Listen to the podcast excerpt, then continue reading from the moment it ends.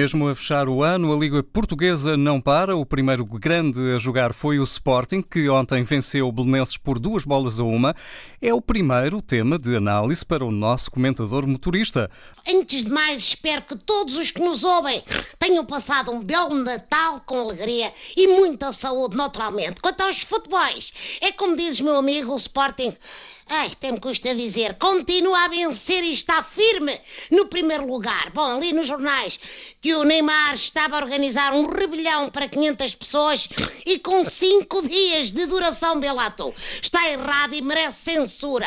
Pelo lado oposto, como vimos ontem, Ruben Amorim todas as semanas organiza também uma festa para os adeptos lagartos em conformidade com as regras de distanciamento.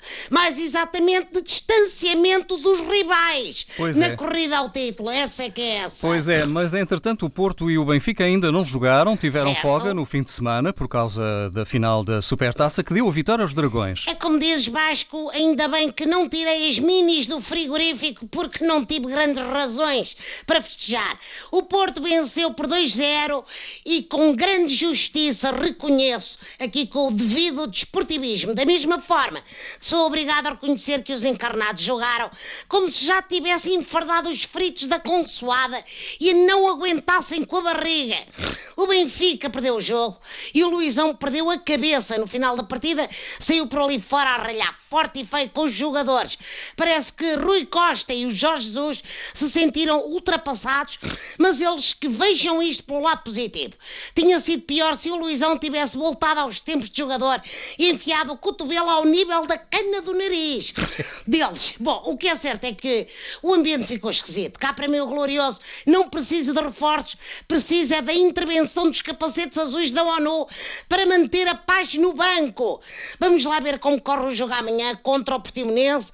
Há três resultados possíveis: vitória do glorioso, empate ou aquele final em que eu não abro outra vez as minis e o Luizão chega mesmo a roupa ao pelo aos jogadores com toda a gente a ver. É melhor oh, não. Zé Manel, esperemos que não, esperemos que não. Exatamente. O Porto também joga amanhã, é uma partida difícil para. Bem difícil, com o Guimarães, exatamente, É bem difícil, Vasco. Há aqui dois regressos.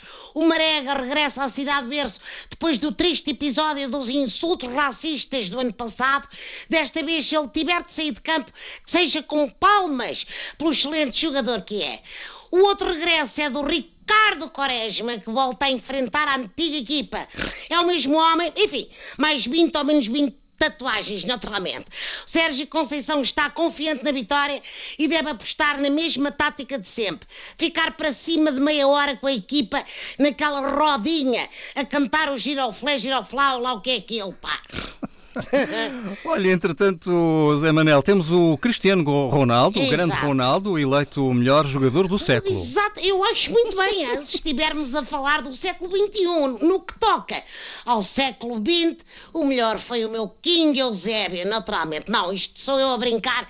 Estou muito orgulhoso pelo nosso Ronaldo. Ainda assim, admiro o poder de visão desta gente no Dubai.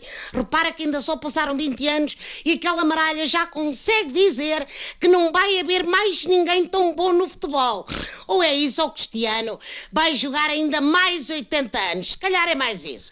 Eles Talvez, talvez. e o Jorge Mendes é que sabem. Bom, resta-me desejar a todos umas boas entradas em 2021. Não precisa de ser a pé juntos, hein, que isso dá falta. Que seja com o pé direito e que traga paz, saúde e bom futebol.